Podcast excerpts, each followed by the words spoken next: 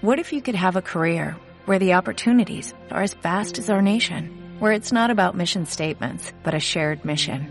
At U.S. Customs and Border Protection, we go beyond to protect more than borders, from ship to shore, air to ground, cities to local communities. CBP agents and officers are keeping people safe.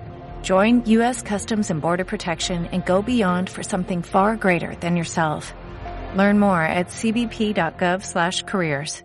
Ariel, gracias por estar con nosotros. Usted ha sido una de las personas que ha venido trabajando toda esta estructuración. Es un articulado que tiene, en este momento lo tengo en mi poder, más o menos 54 artículos precisamente, y sobre los cuales yo quiero preguntarle a usted qué es lo que resalta. Diana, buenas noches, muy amable por su invitación. Diana, hay ocho puntos centrales, se los digo muy rápidos. Primero, no hay jueces nuevos, no hay procedimiento nuevo. Lo único que hay es una sustitución de la pena si es que eh, una organización criminal decide ayudar a la verdad, la restauración, a la garantía de no repetición y al desmantelamiento de estructuras criminales de alto impacto. Dos, no hay tribunales nuevos, no se ancla la JEP, no hay una JEP nueva, son jueces y es la justicia ordinaria. Tercero, no hay reconocimiento de estatus político ni estatus de beligerancia. Es una conversación sociojurídica, jurídica por las penas y social en la reincorporación. Cuarto, muy importante esto, habrá cárcel, privación efectiva de la libertad, cárcel. Será seis a ocho años en una cárcel sin ningún tipo de beneficio, lo que los abogados llaman subrogados, beneficios administrativos o redenciones, más cuatro años de justicia restaurativa bajo vigilancia y supervisión. Es decir, estamos hablando de penas de entre 10 y 12 años. Justicia y Paz tuvo 8 años. Esto está por encima. Esto se cumplen todos los estándares de, acuerdos internacionales, del Tratado de Roma, del Sistema Interamericano de Derechos Humanos, sin ningún problema. Sexto, habrán mecanismos de contrastación para garantizar la verdad en las víctimas. Una, una, persona puede ir a decir yo hice esto y omitir otras cosas, entonces la fiscalía, que esto queda en cabeza de la fiscalía y dos jueces, puede decir usted no dijo esto y pierde los beneficios.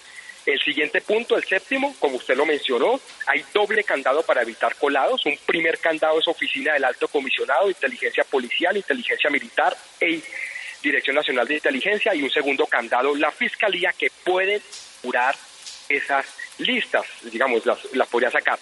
Y el último tema, eh, obviamente, el tema de la plata.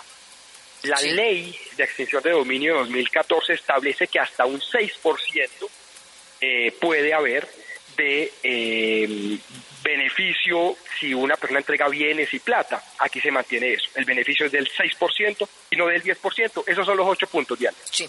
Ahora, ¿quiénes pueden entrar en, esta, en este sometimiento. Entiendo que se va a tratar para organizaciones criminales conformadas por un número plural de personas que se encuentren organizadas en una estructura jerárquica y o en una red. ¿Quiénes más? Mire, los que entran acá son aquellos que tienen factores de violencia organizada y que hacen someten a las comunidades quienes tienen mandos jerarquizados, distintivos visibles, etcétera, es decir, organizaciones criminales que ejercen violencia. Aquí no va a entrar en el cartel de la toga ni nada por el estilo, son las que ejercen violencia. Como no hay estatus político, la gran pregunta que todo el mundo se hace es, bueno, ¿y las disidencias van a entrar aquí o entran en la otra categoría? La ley de orden público el año pasado creó una comisión de alto nivel y ellos son los que van a decidir si entran por acá o si entran por el tema de la negociación política y le van a dar la recomendación al presidente. Eso no lo determina la ley y esta ley es la oferta del Estado a organizaciones criminales. De las 52 organizaciones criminales que tiene Colombia, unas 23 aplican a esto. Nosotros aspiramos a negociar, creo yo, en el mejor de los casos, con 10, 12 máximo. Ese es el balance.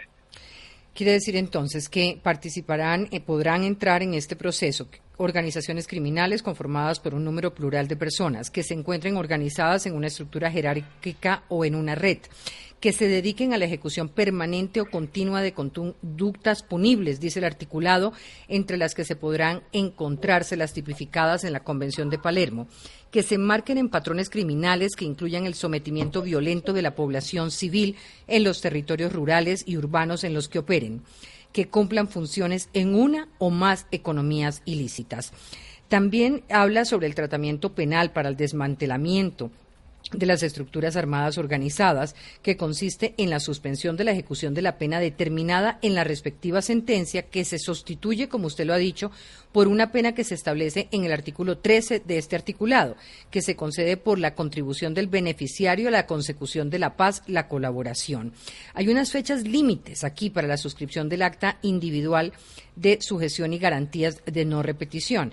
Y esta fecha para la suspensión del acta individual será de dos años, prorrogable por un año por decisión del presidente. ¿En qué consiste eso?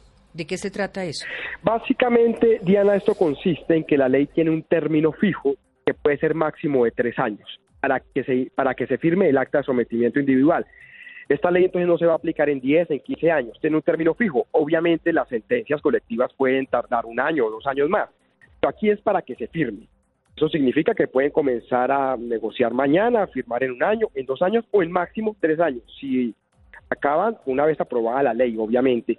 Si terminados tres años no están en la firma de la, del acta de sometimiento, ya no hay negociación. Ese es el tiempo. Muy bien. Aquí hay una serie de obligaciones para acceder al, al, tratamiento penal.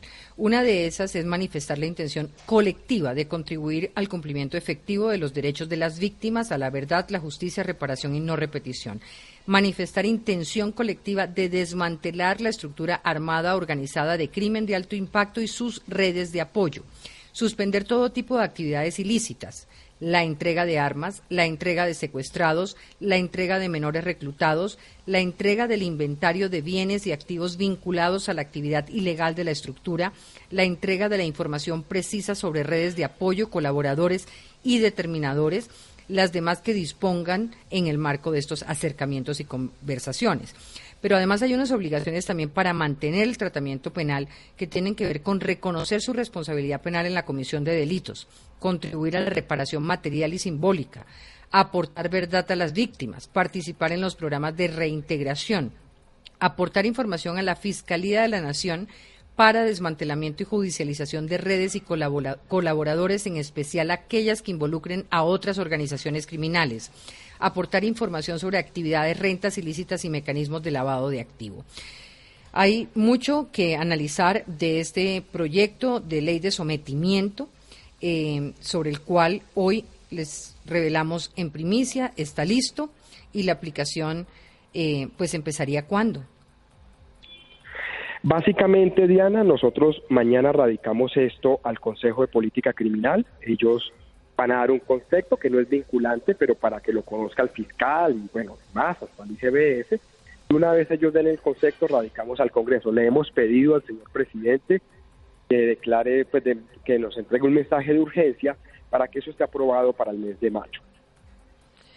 Pues Ariel, muchas gracias eh, por estar con nosotros, por estas claridades. Vamos a iniciar una lectura detallada de este articulado que conocemos en este momento y le agradecemos a usted por las claridades y por la participación en uno de los temas sobre los cuales estaba el país muy pendiente. Continuamos con los titulares.